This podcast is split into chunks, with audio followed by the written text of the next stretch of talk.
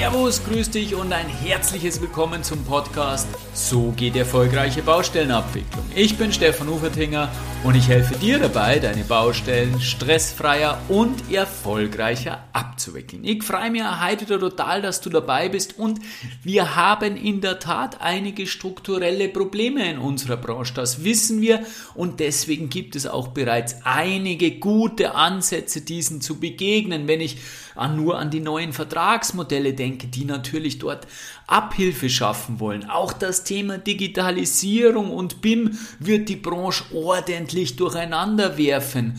Trotzdem schwebt der Fachkräftemangel wie ein Damoklesschwert nach wie vor über uns und wird immer mehr gravieren, spitzt sich immer mehr zu.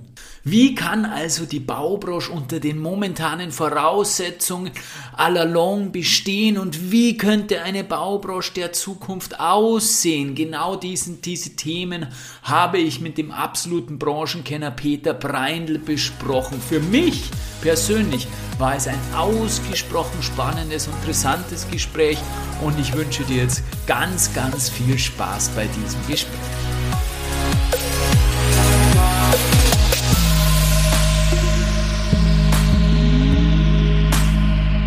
Im ersten Teil des Interviews mit Peter Breindl haben wir eine Bestandsaufnahme der Branche durchgeführt. Einfach mal geschaut, ja, wo sind wir denn eben aus der Erfahrung heraus von Peter, weil er ein absoluter Branchenkenner ist, weil er eben schon so lange im Geschäft ist. Wir haben Problempunkte identifiziert, die uns das Leben beim Bauen heutzutage etwas erschweren oder auch teilweise ziemlich erschweren. Und wir haben ja schon gesagt, im zweiten Teil des Interviews wollen wir jetzt einen Blick in die Zukunft wagen und schauen, ja, wie können wir diese, diese diese Problempunkte, die uns das Bauen durchaus, dieses Bauen durchaus herausfordernd machen, wie können wir diese in eine ja, positivere Richtung lenken? Wie können wir Wege aus dieser Thematik herausfinden? Ich bin, ähm, ich bin immer nur mit dem Peter Breindl hier bei der ÖBV zusammen. Vielen Dank, Peter, dass du dir die Zeit nimmst. Hallo. Hallo. Äh, kurz nochmal, wer den ersten Teil nicht gehört hat, ein paar Worte zum Peter Breindl. Peter Breindl ist ein absoluter Branchenkenner, seit vielen, vielen Jahren in der Bauindustrie unterwegs oder war viele, viele Jahre in der Bauindustrie unterwegs, hat verantwortliche Positionen bei großen Baukonzernen inne gehabt und äh, mittlerweile führt er ein Consulting-Unternehmen, wo er Bauherren und aber auch Industrie ähm, berät und er ist Sachverständiger in vielen äh, Fachbereichen mittlerweile und natürlich auch Mitglied beim ÖBV, wo er auch lange Vorstandsmitglied war. Kommen wir zum heutigen Thema. Peter, im letzten Teil oder im ersten Teil des Gespräches haben wir über das Thema Geld gesprochen. Ja, wir wissen es alle oder viele ja, schimpfen darüber. Eines der Problemkinder. Schon lange ist unser sogenanntes Billigstbieterprinzip, ja mittlerweile sagen wir nach neuem Bundesvergabegesetz dazu, offiziell Bestbieterprinzip. Trotzdem kommt meistens immer noch der billigste zum Zug, weil es, naja, weil es schwer gelingt oder, oder schwer äh, ist, Bestbieterkriterien zu formulieren, die dann wirklich einen echten Qualitätsunterschied bei den Bietern dann ähm, ähm, herauskristallisieren und insofern zählt halt doch im Endeffekt wieder sehr stark der Preis. Wie siehst du die Situation mit dem äh, Bestbieter-Prinzip und hast du vielleicht ein paar Ansätze? Du bist ja da, wie du vorher im ersten Teil schon gesagt hast, immer ein bisschen ketzerisch unterwegs. Das heißt, vielleicht hast du den ein oder anderen Ansatz. Wie können wir Bestbieter-Kriterien entwickeln, die wirklich eine Spreizung verursachen, die wirklich die Spreu vom Weizen trennen und dadurch einen wahren Bestbieter dann letztendlich zum Zug kommen lassen? Gut, wir haben die Situation in Österreich, dass wir eigentlich das Bestbieterprinzip eigentlich halbherzig äh, leben. Ähm, man ist verpflichtet vom Bundesvergabegesetz her, aber im Endeffekt wird es nur halbherzig umgesetzt. Wenn man sich anschaut, man sieht es schon alleine aus den, in, den, in, den, äh, in den Prozentsatz, den man in den Zuschlagskriterien, diesen, diesen Soft Facts äh, oder diesen, diesen Bestbieterkriterien zuordnet, da liegen wir irgendwo zwischen zwei und fünf Prozent. So, äh, ich meine, das ist kein Hebel. Äh, natürlich ist es was, aber es ist, es, es ist halt der Preis noch so weit, so übergewichtet, dass es eigentlich äh, der, das Dominierende ist. Ähm, was haben wir so als Kriterien? Äh, auch so Standard, das ist Bauzeitverkürzung, Gewährleistungsverlängerung, Einsatz älterer Mitarbeiter, Einsatz von Lehrlingen. Ja, alles nett, äh, aber äh, aus meiner Sicht greift es nicht tief genug.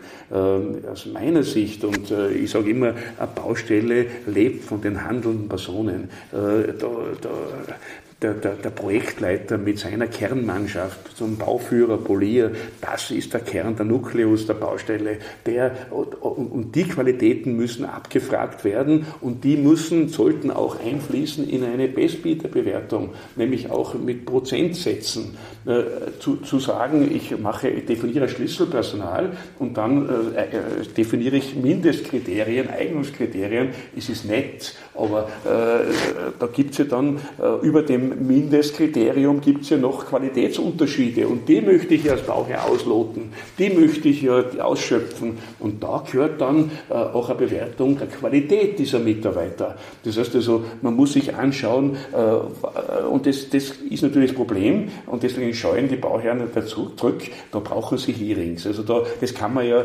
dann, das muss man dann abfragen und da muss man dann kommissionell bewerten, was natürlich gewisse Umstände und, und Formalismus auch mit sich bringt. Das muss man schon auch sagen und nicht ganz unverständlich, äh, dass es halt momentan noch nicht gemacht wird. Aber da sehe ich einen Schlüssel, äh, wie man die Qualität auf der Baustelle steigern kann, wie man wirklich die guten Projektleiter hinbringt, die gute Mannschaft, weil davon profitiert ja letztlich der Bauherr auch. Er profitiert in Qualität, er profitiert in, in, in ja, wahrscheinlich auch Bauzeit und ähm, so was, was ist dann noch zu zeigen von einer Baustelle, wenn ich jetzt äh, von der Bauherrenseite das betrachte? Der muss mich von seinem technischen Konzept überzeugen. Der muss sich eben mal auch schon in der Zuschlagsphase Gedanken oder in der Angebots- und Zuschlagsphase Gedanken gemacht haben, wie wickelt er die Baustelle ab? Da sind wir wieder bei der Arbeitsvorbereitung. Hat er es denn vorbereitet oder geht er blind in die Baustelle rein und dann sagt er, in Gottes Namen, was habe ich denn da für einen Blödsinn kalkuliert? Ja? Äh, oder äh, er weiß gar nicht, was er macht. Die tun eine situativ dann entscheiden. Also das Schlimmste an der Baustelle ist, wenn Sie situativ anfangen zu entscheiden. Äh, dann ist nichts vorausgeplant, dann sind die Subvergaben nicht getätigt, dann ist der ganze Rattenschwanz von, von äh, Kostenexplosionen, die man automatisch damit hat. So, und, und solche Dinge gehören abgefragt. Die Qualität des technischen Konzepts. Und dann ähm, komme zu meinem Lieblingsthema, das in Österreich noch überhaupt keine Sensibilisierung hat, nämlich zur Arbeitssicherheit. Die Arbeitssicherheit ist ja etwas, was total vernachlässigt wird in Österreich und wir sind im Dachraum nicht gut. Ja, Dach, Deutschland, Österreich, Schweiz, äh, da sind wir hinten nach. Das will keiner gerne hören, aber die Arbeitssicherheit wurde sträflich vernachlässigt. Wir beweihräuchern uns mit unseren guten Zahlen, die sind schlecht international und daher sage ich, es, es, es gibt sehr einfache Bewertungskriterien, die man, die man ganz einfach abfragen kann. Die AUVA, äh, die Allgemeine Unfallversicherungsanstalt, führt für jedes Unternehmen eine Statistik über die Unfallsrate. Die Unfallsrate kann man sofort innerhalb von, mit Knopfdruck, innerhalb von, von, oder mit Antrag, innerhalb von zwei Tagen abfragen. Und das ist für mich ein Bewertungskriterium. Ist eine Firma bereit, in die Arbeitssicherheit zu investieren? Oder wollen wir äh, uns beweihräuchern und sagen, es ist ja alles so toll? Es ist nicht toll, daher sollte das zumindest einmal als sehr, sehr einfaches Bewertungskriterium äh, zukünftig aufgenommen werden. Mhm, also spannend, drei Ansätze, wenn ich das nochmal zusammenfassen darf, Peter. Die Arbeitssicherheit, dann die technische Beschäftigung mit dem Projekt, das ansteht, und eine viel dezidiertere und definitivere Betrachtung des Schlüsselpersonals, wie du richtigerweise sagst, jetzt haben wir Mindestkriterien, aber da geht ja noch viel, viel mehr. Also diese drei Punkte würden sicherlich, bin ich auch der Meinung, dort Qualitätsunterschiede bei den Bietern zur, zur, zur Folge haben. Und da kommen wir direkt auch zum nächsten Thema, weil bei Allianzverträgen und auch bei Early Contractor Involvement Themen, da passiert das ja, da beschäftigt man sich ja viel, viel intensiver mit seinem Vertragspartner, mit dem man dann gemeinsam dieses Projekt abwickeln will. Da macht man ja genau diese Hearings, die du vorher schon angesprochen hast, mit dem Kernteam, um eben zu sehen, ja, sind die geeignet für das, was wir denn vorhaben. In der Theorie ist das alles sensationell und was man hört und liest, äh, lässt sich das auch super super an. Äh, es gibt jetzt auch immer mehr Pilotprojekte, auch bei dem öffentlichen Bauherrn. Es kommt halt immer darauf an, dass diese Risikogeschichte, weil es wird ja dann dieses Risiko mehr oder minder gemeinschaftlich getragen und da geht es doch darum, dass man das ausgewogen und fair ähm, ähm, dann auch macht und umsetzt. Wo sind deiner Meinung nach bei dem ganzen Allianz-Thema, bei dem Allianzmodell die Knackpunkte neben dem Risiko, aber du wirst du sicherlich auch darauf eingehen. Worauf muss man achten bei der Umsetzung eines so einen Vertragsmodells und was ist wichtig, dass man eben die Baustellenabwicklung dann auch so umsetzen kann, wie man sich das in der Theorie vorstellt? Also wenn wir in Österreich von Allianzprojekten reden, dann vor allem beim öffentlichen Bauherrn, äh, die, die ja Gott sei Dank und auch dankenswerterweise jetzt einmal auf den Zug aufgesprungen ist, äh, auch vorbereitet durch den ÖBV.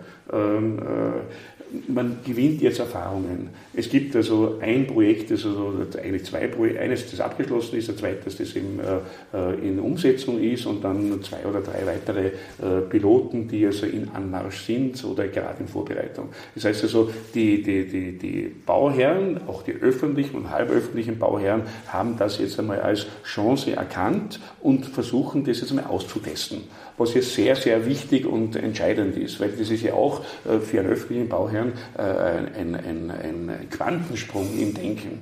Ja, da, da muss man einen totalen Mind-Change machen und es ist auch nicht jeder äh, Bauherrenvertreter geeignet dafür. Das heißt also, das muss man von oben her runter auch wollen und zulassen und fördern und jetzt ist halt einmal eine Testphase, wo, wo man Erfahrung gewinnt. Wobei in Österreich ja eigentlich nur, nur unter Anführungszeichen, der zweite Teil Teil, also eine, das halbe Allianzprojekt gemacht wird. Äh, Im Endeffekt reden wir von Open Book und all den Vorteilen des Open Books, aber das, was eigentlich die, die Australier und die Nordländer als besonderen Asset von den Allianzprojekten sieht, äh, nämlich das Early Contracting, nämlich dass man die Planung auch noch mit integriert, das wird noch nicht gelebt. Das ist vielleicht ein nächster Schritt, da muss man jetzt Zeit geben. Äh, ich glaube, die Richtung, äh, es wird in die Richtung auch gehen müssen und da ist dann der nächste Mind Change dass man nicht alles vorgibt, sondern auch die, die, die Kraft der Firmen ausnutzt, äh, wie man etwas optimieren kann und wie man, wie man eben auch Geld sparen kann damit. Also das ist ein, ein weiterer Schritt, der noch äh, notwendig ist und gemacht werden muss. Aber äh, im Zusammenhang mit den jetzt gelebten Projekten oder in Anmarsch befindlichen Projekten ist es natürlich äh, von der Risikoseite her, auch wenn man sagt, es wird Risiko gemeinsam getragen, aber es wird den Firmen das Risiko weggenommen. Es ist de facto äh, ein gemeinsames Risiko. Die fallen nicht ins Bodenlose wie bei einem Bauvorhaben, das eben irgendwo total entgleist im Einheitspreisvertrag oder in einem Standard-Önomenvertrag. Da kann es ja ins Bodenlose runtergehen, äh, während bei einem Allianzmodell irgendwo ein Cap nach unten ist. Das heißt also, der fällt nicht ins Bodenlose. Das Risiko ist ja deutlich reduziert und er hat die Chance, äh, eben äh, Geld zu machen, indem er eben besser ist über seine Zielkosten, äh, die Zielkosten unterschreitet und dann auch in der Qualität noch KPI, Performance-Punkte kriegt und damit kann er seinen Preis optimieren. Aber die Firma wird nicht reich damit. Also es ist nach unten hingekappt und nach oben hin ist der Verdienst auch irgendwo an einem Plafond. Das heißt also, es ist eigentlich für die Bauindustrie, gerade für die große, sehr attraktiv, weil die leiden ja darunter, die Anleger leiden darunter, dass die, äh, die, die Baubranche so, so hohe Ausschläge so hat bei Einzelprojekten. Ja. Mhm. Und da kann ja ein Projekt äh, das ganze Jahresergebnis kaputt machen und darüber hinaus bis zur Insolvenz führen. Das gibt es dann mit einem Allianzprojekt nicht mehr. Das heißt also, es ist durchaus äh, etwas, was, äh, was für die Firmen auch interessant ist. Und auf der anderen Seite dieses, dieses Entspannen, dass man, ins, dass man dadurch, dass man die Risiken gemeinsam trägt und dafür ein Risikobudget, Chancen- und Risikobudget bildet, äh, das, das äh, entspanntes Leben auf der Baustelle. Das heißt also, die, man muss da nicht mehr claimen gegeneinander, sondern das Ziel ist, wie kann ich die Baustelle optimieren, dass ich möglichst wenig Geld verbrauche, damit ich äh, mein, mein, den, das Budget, das ich durch die Zielkosten vorgegeben habe, möglichst unterschreite. Das heißt, da bin ich plötzlich in der gleichen Zielrichtung wie mein Bauherr als Unternehmer. Was kann ich tun, damit es schneller geht, damit es besser geht? Ich brauche Probleme nicht kultivieren, sondern ich löse sie und zwar zeitnah, weil Zeit ist Geld. Das heißt, das ist ein, ein Motor, der sich selber treibt, wo ich sage, best for project ist best für die Firma und best für, für den Bauherrn. Das ist ein, ein Regulativ, das, das selbsttreibend ist. Und das ist das Schöne und Elegante bei den Allianzprojekten. Und jetzt muss man aber gleich wieder äh, jetzt ein bisschen mit der Lobhudelei aufhören. Man muss sagen, es ist nur geeignet äh, für wirklich komplexe Projekte. Also 90 Prozent, 95 Prozent der österreichischen Bauprojekte, zumindest im öffentlichen Bereich, sagen wir es einmal so, werden wahrscheinlich genauso noch äh, im, im, im, Einheitspreisvertrag äh, abgewickelt werden können und müssen, wenn die Leistung Leistung sauber beschreibbar ist. Nur wenn es dann ins, in, in gestörte, wenn, wenn zu erkennen ist, dass gestörte Abläufe zu erwarten sind, die man einfach nicht vorher sauber planen kann, dann eignen sich solche Sachen. Tunnelbau Klassisch. Klassisch. Klassisch. Klassisch also auch Fall. dort wird man einiges Hohes an Problemen Risiko. lösen und nicht irgendwo hinter äh, Normen, äh, Abrechnungsmodalitäten äh, sich krampfhaft äh, die Rosinen aussuchen definitiv ein Weg in die richtige Richtung, äh, bin ich auch der Meinung. Jetzt hast du ja schon die Open Books angesprochen, die sicherlich ein Thema sind, wo äh, der Bürokratieaufwand etwas weniger wird, wenn man eben genau das abrechnet, was dann auch an Kosten wirklich da ist. Äh, das soll einiges an Bürokratie vermeiden. Was ein weiterer Schritt der Bürokratievermeidung, gerade auch in der Abrechnung ist, ist das Thema BIM ähm, auch in aller Munde, auch eine Tendenz, die eben in der Baubranche derzeit sehr stark zu spüren ist, äh, auch wahrscheinlich eine Tendenz, die nicht für jedes Projekt geeignet ist. Ähm, das Thema BIM wird sich weiter fortsetzen, kommt jetzt auch im Tiefbau immer stärker, da hinken wir ja noch einige Jahre hinten nach. Ähm, durch die hohe Automatisierung, durch die hohe Digitalisierung soll eben auch hier weit weniger Aufwand, weit weniger Bürokratie notwendig sein. Was sind die Chancen bei BIM? In der Baustellenabwicklung, aber auch, wo liegen deiner Ansicht nach die Grenzen von BIM? Also ich, prinzipiell muss man mal das BIM ein bisschen relativieren. Es ist ein Werkzeug, es wird ja momentan so als Allheilmittel äh, angepriesen. Also es ist ein Werkzeug, es ist ein Tool, äh, das man möglichst gut beherrschen soll und das viele Möglichkeiten bietet. Also so muss man es auch einmal wirklich äh, abstrakt sehen. Äh, und, und bei uns sind jetzt mittlerweile, äh, ist das BIM als Planungswerkzeug schon ganz gut integriert. Also es gibt mittlerweile einige Ingenieurbüros, die können auf dem Klavier spielen und, und äh, die ersten Baustellen werden damit abgewickelt. Das funktioniert schon ganz gut und das ist auch, das ist ja nur eine, eine sehr beschränkte Dimension, die man hier bespielt vom BIM. Äh, äh, es geht ja, BIM ist ja wesentlich weiter zu sehen. Und für mich ist eigentlich BIM erst dann für die Unternehmung wertvoll, wenn ich also die Kalkulation integrieren kann, wenn ich meinen Soll-Ist-Vergleich integrieren kann, wenn ich, meine, wenn ich meine Prognoserechnung integrieren kann. Das sind dann die wirklichen Challenges und wo die Industrie dran arbeitet. Also es wird ganz intensiv daran gearbeitet, diese Verknüpfungen herzustellen, wo man dann bis hin zum, äh, zur Stundennachkalkulation, bis hin zu äh, Zeitvorgaben alle Dinge rauskriegt, dass man das sozusagen in einem System drinnen hat. Das wäre, das ist für mich dann wirklich das Ausschöpfen dieses Werkzeugs. Nur bis die Industrie dorthin kommt, dauert es noch eine Zeit. Es sind sehr hohe Investitionskosten damit verbunden und äh, es müssen die Firmen ja, zumindest wenn sie eine gewisse Größe haben, dann Eigenressourcen aufbauen. Momentan handelt man sich ja so ein bisschen hin über, die, über, das, über das Dilemma hinweg, dass man zu wenig Leute hat, indem man Subunternehmer beschäftigt. Nur das ist zu wenig. Man muss selber Ressourcen aufbauen. Das ist eine Kernkompetenz, die man braucht. Man muss dieses Werkzeug selber bespielen. Und da äh, sind jetzt Leute gefordert. Die sind ganz andere Typen äh, äh, als wir unsere gestandenen Bauleiter. Äh, wenn der Bauleiter anfängt, nach BIM zu spielen, außer dass er über den BIM-View das anschaut, dann hat er eh schon verloren, weil dann hat er sich nicht mehr um die Baustelle gekümmert der braucht seinen BIM-Experten neben sich. Der braucht einen spezialisierten Mann, der auf dieser, äh, auf dieser IT-Klaviatur spielt. Und der darf sich nicht ablenken lassen äh, in seinem Baugeschehen, wo er draußen produzieren muss, von dem BIM-Geklimpere im Hintergrund. Äh, das heißt also, da, ist, da, da kommen Leute zusätzlich ins Spiel, die es vorher nicht gegeben hat. Die muss man aufbauen, die muss man schulen äh, und, und die muss man da hinführen. Und da ist die Challenge eigentlich für mich. Das heißt, momentan kostet BIM Geld. Also es ist nichts, was, was die Kosten senkt, sondern momentan ist einmal, um das überhaupt zu handeln, muss man Geld investieren, um hoffentlich dann in weiterer Folge auch dann wirklich Kosten zu senken. Also es ist ein gutes Werkzeug, aber wir sind noch relativ weit weg von, von, von der Ausschöpfung dieses Werkzeugs. Von, von, von der Ausschöpfung des wirklichen vollkommenen Potenzials genau. dieses Werkzeuges. Genau. Ich äh, beobachte schon, dass die Firmen eben dabei sind, ihre, ihre, ihre Stabsstellen aufzubauen. Wenn ich mir die POA anschaue, wenn ich mir die Strabag anschaue, wenn ich mir auch die Habau anschaue, die sind schon alle dabei in diesen Themen. Und aber das zeigt ja wieder, da jetzt haben wir wahnsinnig im Wandel. Also dieses Thema Allianzmodell und dieses Thema BIM, das sind ja Dinge, die in den letzten Jahren kommen, die waren ja die letzten Dekaden undenkbar. Wir haben jetzt eigentlich relativ normal dahin gearbeitet und jetzt kommen solche Dinge, die uns und die werden ganz, ganz jetzt. und die werden jetzt genau und die, die werden, jetzt, jetzt verknüpft. verknüpft. Genau. Es gibt erste also, Pilotprojekte, äh, wo man Allianz und BIM miteinander in genau. Vollversion leben will total spannend. Also da wird sich wahnsinnig viel verändern. Da wird sich auch unsere ganze Projektkultur, auch die Ausbildung wahnsinnig stark verändern. Äh, wird, da wird eine ganz, ganz spannende Zeit.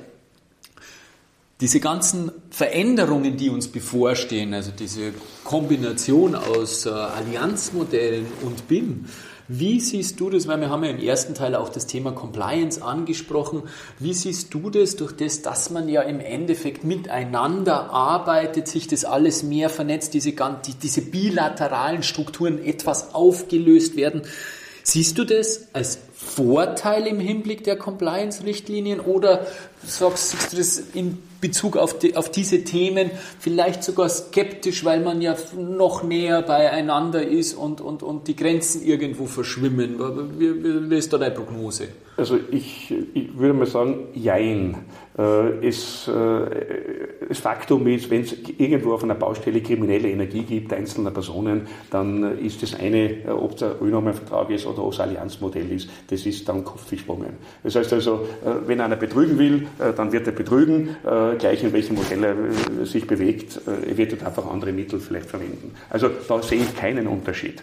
Und, und die roten Linien, von denen wir vorher schon geredet haben, die, die müssen einfach klar sein, die müssen im, im Normenvertrag Vertrag genauso sein als wie beim Allianzmodell. Äh, das, da ist, das ist Kuft gesprungen, ja, aus meiner Sicht. Äh, was natürlich jetzt sehr wohl, und da komme ich jetzt äh, vielleicht ein bisschen kontroversiell, was natürlich im Allianzprojekt schon besser ist, es ist der, der der Druck auf den einzelnen Mitarbeiter äh, nicht so hoch, würde ich mal sagen. Und zwar ähm, äh, erstens einmal die Chance, dass ein Projekt irgendwo ganz ein Bach runtergeht, ist, ist, ist relativ gering. Das heißt also, äh, er, er ist auch nicht so äh, verkrampft bestrebt, wenn seine, seine, äh, seine, seine Kosten ihm davonlaufen, äh, etwas zu eben kriminell zu bewegen. So, das heißt also, das ist entspannter und aus dem heraus sehe ich schon die Möglichkeit oder die, vielleicht dann äh, eine gewisse Erleichterung, wenn man eben so an Allianzprojekte denkt, äh, dass die möglicherweise einfach weniger Druck auf die Einzelpersonen ausüben, äh, als wie in einem klassischen Modell, wo er halt wirklich äh, gegen hohe Kostenrisiken äh, kämpfen muss. Mhm. Verstehe, verstehe. Wir haben im ersten Teil über den Fachkräftemangel gesprochen.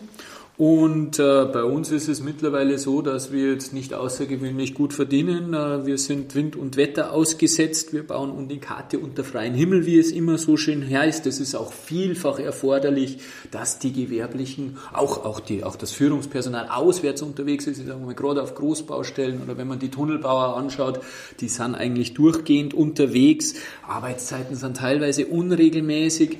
Und das führt natürlich nicht unbedingt dazu, dass wir als Arbeitgeber, als Branche mega attraktiv wahrgenommen werden. Du hast äh, im ersten Teil haben wir das Thema auch schon gehabt. Du hast gesagt, äh, ein Thema, ein Ansatz wäre hier, dass man die ähm, Pensionierungszeit etwas vorzieht, dass man dadurch etwas attraktiver wird.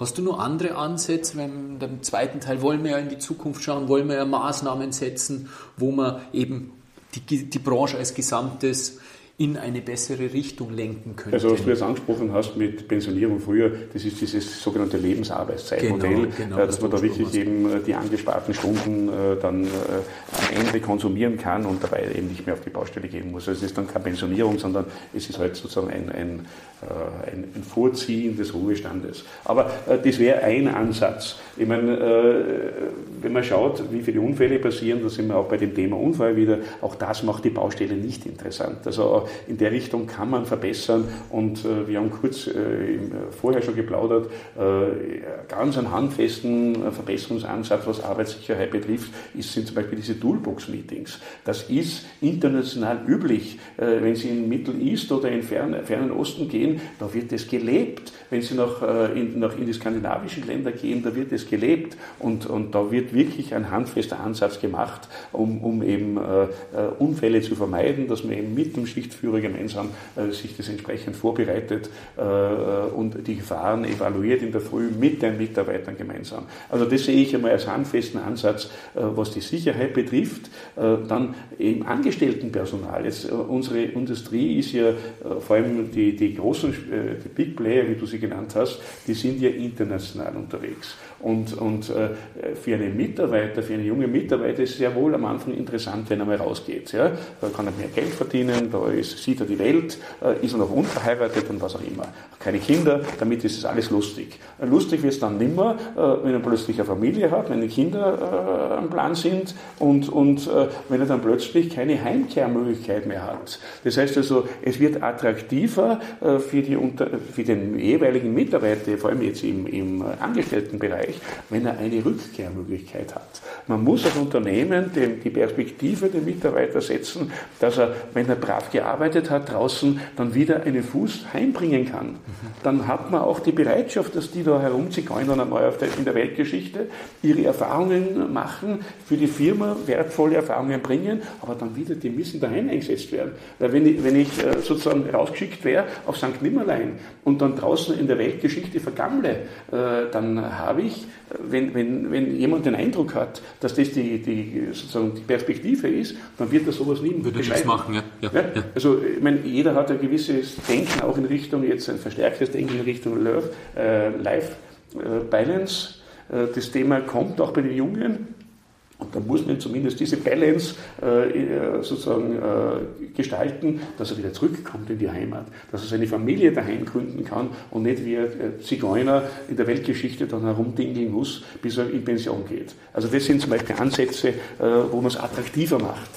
Äh, ich meine, natürlich diese ganze Image-Korrektur, die die Bauwirtschaft sowieso notwendig hat, vom Betonierer äh, wegzukommen, das ist natürlich etwas, was auf der ganzen Branche lastet. Und, und man muss halt eigentlich jetzt betonen, die Bauwirtschaft ist ja ein Gestalter. Und, und äh, vor allem, dann kommen wir ja dann zu einem Thema der ganzen Nachhaltigkeit. Da haben wir einen wesentlichen Ansatz, dass wir was Nachhaltiges gestalten können. In die Richtung muss die Entwicklung gehen. Und, und wenn man die das in die Leute reinbringt, dass das äh, nebst dem, dass der Mitarbeiter was sieht, was Schönes, er baut ja was. Das ist ja ein Gefühl, das er hat und nicht daheim äh, nur äh, schauen, wie er irgendwelche Papiere hin und her schupft, sondern der sieht ja was. Das ist ja schön und ein Lebensgefühl, das damit geweckt wird. Und wenn er dann das Gefühl noch hat, dass er was Gutes macht, was Nachhaltiges, dann glaube ich, wird es wieder attraktiver.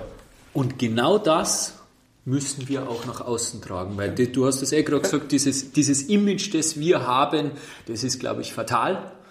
Wir sind jemand, der die Umwelt verpestet, der für Stau sorgt, der für ähm, ähm, Verspätungen äh, sorgt, der, der Kostenüberschreitungen hat, weil das sind ja immer nur die, die, die, die schlechten Projekte, die in die Hose gehen in den Medien.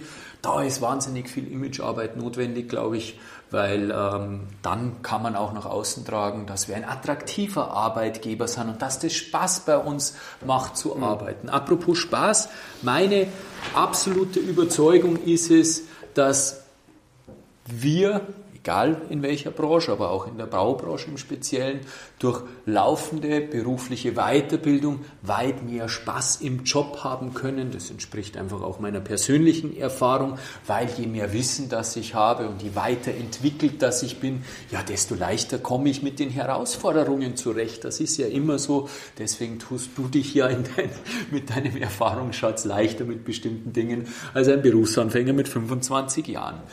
Für mich gehört aber dieses ganze Thema, der Themenkomplex Weiterbildung, berufliche Weiterbildung, nicht nur fachlicher Natur dazu. Wir haben es ja schon mehrfach in dem Gespräch angesprochen, der Druck wird immer höher.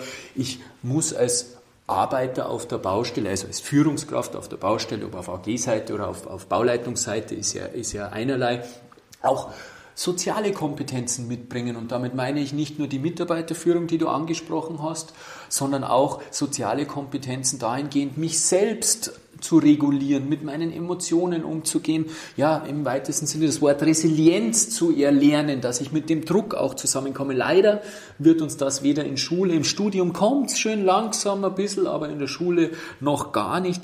Leider wird uns das nicht in der Art und Weise beigebracht und auch in der beruflichen Laufbahn die Zeit noch nicht so investiert, dass man da sich weiterentwickeln kann. Wie siehst du das, Peter? Wie wichtig ist dir laufende berufliche Weiterbildung? Wie siehst du den Stand der beruflichen Weiterbildung und wie sollte das in Zukunft aussehen? Also ich glaube, die,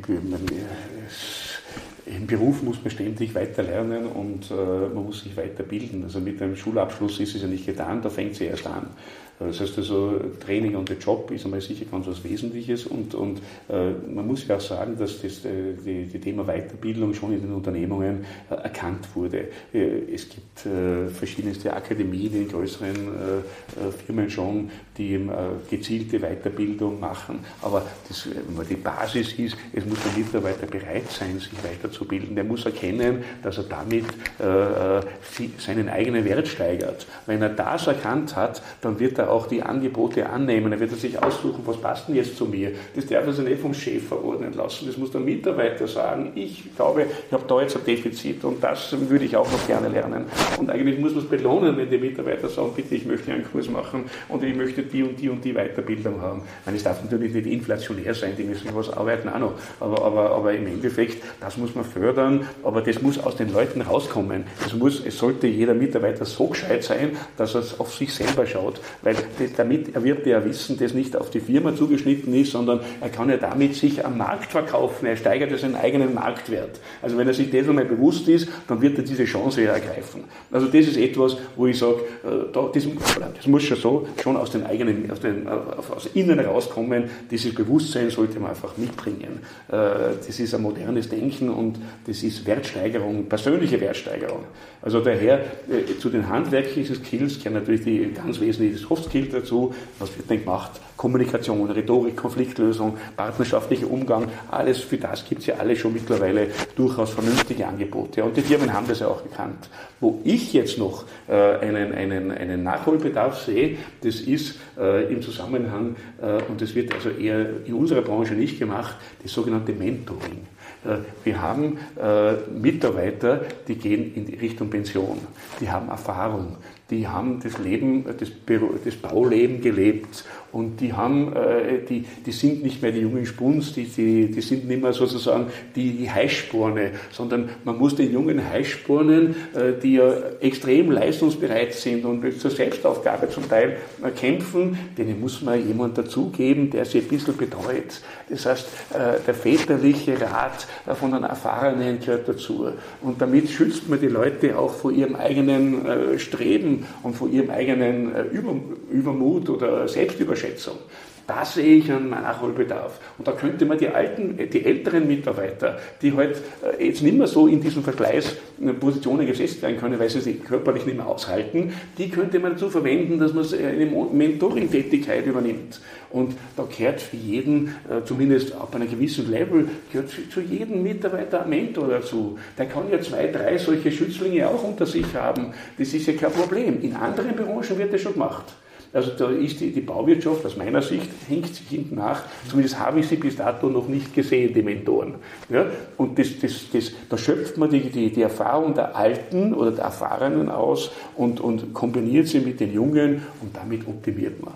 Also das ist für mich eigentlich, äh, wäre eine nächste Stufe und das, das ist Personalmanagement. Das muss man wirklich von der Firma aus machen und sagen, also von oben herab, top down und sagen, so dazu committen wir uns und jetzt schauen wir, dass wir unsere jungen Heißsporne, die ja dynamisch und kräftig sind, denen setzen wir jetzt noch die Erfahrung dazu, denen vielleicht fehlt. Und dann die, hat die Firma einen Profit, hat der Mitarbeiter einen Profit, hat der, der ältere Mitarbeiter eine Freude mit seiner Tätigkeit. Ah, der Aufgabe, und oder? Aufgabe, das ist doch was Schönes. Die sinnvoll genau. ist, da nutzt man Ressourcen, die man, die man sonst verschleudert. Genau so da gehen die, die Leute frustriert dann in Pension, weil sie nichts mehr zu tun haben und weil sie nicht mehr ernst weil genommen werden. Weil sie nicht mehr wertgeschätzt werden. werden. Ja, und genau nicht mehr genau wertgeschätzt so werden. Ja, die ja. sind hochwertvoll, da ist Ressourcenvergeudung. Da sind wir wieder beim Lean. Aber, aber das sind Ressourcen, die nicht geschöpft, die nicht ausgeschöpft werden. Und da müsste man nachdenken, weil es einfach eine Win-Win-Win-Situation ist. Ein wunderbarer Ansatz, gefällt mir sehr gut und genau das ist das Thema. Ich sage immer, drei Möglichkeiten zu lernen gibt es Bücher, Seminare und Beziehungen und das wäre genau das Thema Beziehungen, weil wenn ich mich mit äh, Menschen umgebe, die in dem Bereich, wo ich lernen möchte, schon weiter sind, hey, ich habe direktes Feedback, dem zeige ich den Zettel, den ich geschrieben habe und der sagt, na, genau. wenn ich ein Seminar oder ein Buch lese, habe ich das in der Art und Weise nicht. Also da lerne ich natürlich am aller, aller mehr. Es gibt keine Konkurrenz mehr zwischen denen. Ja? Genau. Der, der, der, der wird ja daran gemessen, der Mentor, ob er seinen Schützling gut drüber bringt. Richtig. Das heißt also, der nimmt den richtig wie ein Lehrbuben an die Hand, äh, an die Hand und versucht, ich meine, jetzt ist nicht jeder geeignet dafür, aber in der Regel kennen die Leute das ganz gut. Und da äh, sehe ich einfach äh, eine Riesenchance. Absolut, bin ich voll dabei. Peter, wir sind am Ende des Gesprächs. Wir haben jetzt einige Themen oder viele Themen angesprochen, die ähm, zukunftsweisend sind, die kommen werden und äh, die auch einen wahnsinnigen Mehrwert in der Baubranche bringen werden oder würden, Themen, die noch nicht umgesetzt sind. Fehlt dir noch irgendwas, Peter? Möchtest du nur irgendein Thema ansprechen, was wir bis jetzt noch nicht besprochen haben, was aber für dich für die Zukunft in der Bauwirtschaft sehr entscheidend ist? Ja, also zukunftsrelevant wird ja das Thema Nachhaltigkeit für uns sein. Also das ist ein zentrales Thema, das ist wichtiger als die Digitalisierung, das ist äh, unsere Existenz, äh, für unsere zukünftige, für unsere nächsten Generationen. Das heißt, also, da muss man was tun und da die Bauwirtschaft einen ganz einen wesentlichen Beitrag leisten. Äh, wenn ich jetzt eh diese Schlag Schlagworte wie, wie Treibhausgasreduktion. Natürlich müssen wir nachdenken, dass wir eben mit möglichst wenig CO2-Ausstoß unsere Dinge produzieren. Und da gibt es Möglichkeiten. Man muss nur den Blick dorthin lenken. Äh, und man muss es dann auch letztlich halt in irgendeiner Form bonifizieren, wenn man das erreicht hat. Oder äh, das ganze nächste Thema Ressourcenverschwendung. Wenn ich mir anschaue, Was ja uns, das Thema Nachhaltigkeit werden, uns werden in Kürze äh, werden uns die, die Zuschlagstoffe ausgehen. Wenn es nach Indien geht, dann werden die Flüsse schon ausgebeutet und die Küsten äh, gibt es keine Zuschlagstoffe mehr. Die werden herangekarrt von irgendwo mit Schiffen, äh, wo man Raubbau betrieben hat. Das heißt also, wir haben ein Ressourcenthema. Man muss nachdenken, alles das, was wir da entsorgen, verwerten, also ich muss über die Verwertung der Produkte, die wir abreißen, nachdenken. Recycling, äh, Wiederverwertungsquoten, das sind Themen, äh, dass wir da eine Kreislaufwirtschaft reinkriegen. So, auf das hat man nicht Wert gelegt. Wo ist in unserer Ausschreibung bewertet, ob er was verwertet oder nicht? Ich, ich kenne nur ganz wenige Ausschreibungen, wo das ein Kriterium ist. Wäre das nächste Bestbieter-Kriterium. Ich wollte gerade sagen, ja. da waren wir bei den Bestbieter-Kriterien. Das genau. Kriterium. Ja. Da, da, das geht an den Leuten, also an den, momentan ist das noch kein Thema. Und da liegt die Entwicklung. Da, da muss man diese Nachhaltigkeit, da muss da, die, die, die Bauindustrie muss Führer werden zu dem Thema. Da kann sie sich ein Alleinstellungsmerkmal holen. Da waren wir so wieder bei der Attraktivität. Ja, weil sie so viel hebelt mit ihren Ressourcen, die sie da bewegt. Mhm. Also das, das ist ein Thema für mich, das wichtig ist. Perfekt. Äh, das Thema BIM haben wir eh schon angesprochen. Genau, genau. Äh, das wird weiterentwickelt werden. Wir werden in Richtung dieser ganzen 3D-Drucker sein. Und, und, was natürlich auch ein Thema ist und was die Bauwirtschaft sicher beschäftigen wird, auch im Zusammenhang mit Kostenminimierung, äh, ist, ist einfach äh, das Thema Systembau. Äh, wir werden, gerade im Hoch-, im Industriebau ist ja vielleicht, also im, im, äh, im Tiefbau ist vielleicht ein bisschen weniger, das, da haben wir halt Unikate, die wir produzieren. Aber ich denke an viele Dinge, die kann man systematisieren im Hochbau, im Industriebau. Das sind alles Systemdinge, die kann man repetitiv machen. Die muss man nicht sozusagen alles Unikate machen. Und, und da ist natürlich ein, ein Riesenersparnis drinnen. Ich kann meine Nasszellen in ein Hotel fix fertig irgendwo und heb sie nur mehr rein und erspare mir die ganzen Kramuri auf der Baustelle. Und da sind wir also, wieder beim Thema Fachkräftemangel. Zum Beispiel. Aber da, das sind Entwicklungen, in die Richtung geht schon, aber da kann man natürlich optimieren, sparen äh, und äh, das, die Bauwirtschaft schaffen. Man muss nur man muss die Blicke dorthin lenken. Das ist mega spannend. Danke für das Thema Nachhaltigkeit, das du nur aufgebracht hast, weil du bist, da bin ich zu 100% bei dir. Das ist ein ganz, ganz wichtiges Thema und da würden auch sehr, sehr große Aufgaben auf, ähm, auf uns als Branche insgesamt warten. Wir haben jetzt eine, finde ich, sehr, sehr schöne Perspektive aufgezeigt, die in die richtige Richtung geht. Es ist ganz, ganz viel im Umbruch, wie auf der ganzen Welt, macht, wie gesagt, vor der Baubranche auch nicht halt. Aber das ist ja genau das Schöne, dass sehr, sehr viel im Umbruch ist, dass wir uns wirklich entwickeln und weitergehen und, und, und, und wirklich eine andere Zukunft haben wollen.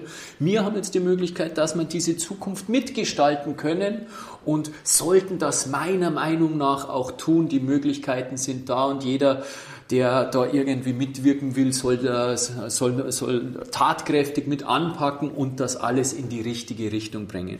Lieber Peter, vielen, vielen Dank für deine Zeit. Es hat mir wahnsinnig Spaß gemacht, mit dir zu plaudern. War ein sehr, sehr anregendes Gespräch. Und äh, ansonsten noch einen wunderschönen Tag.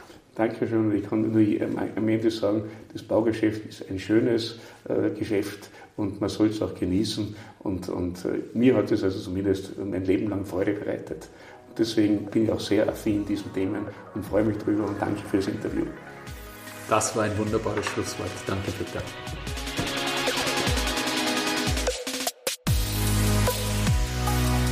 Ich bin äußerst gespannt, wie sich die besprochenen Themen entwickeln werden, sei es der Allianzvertrag, sei es das, der Fachkräftemangel.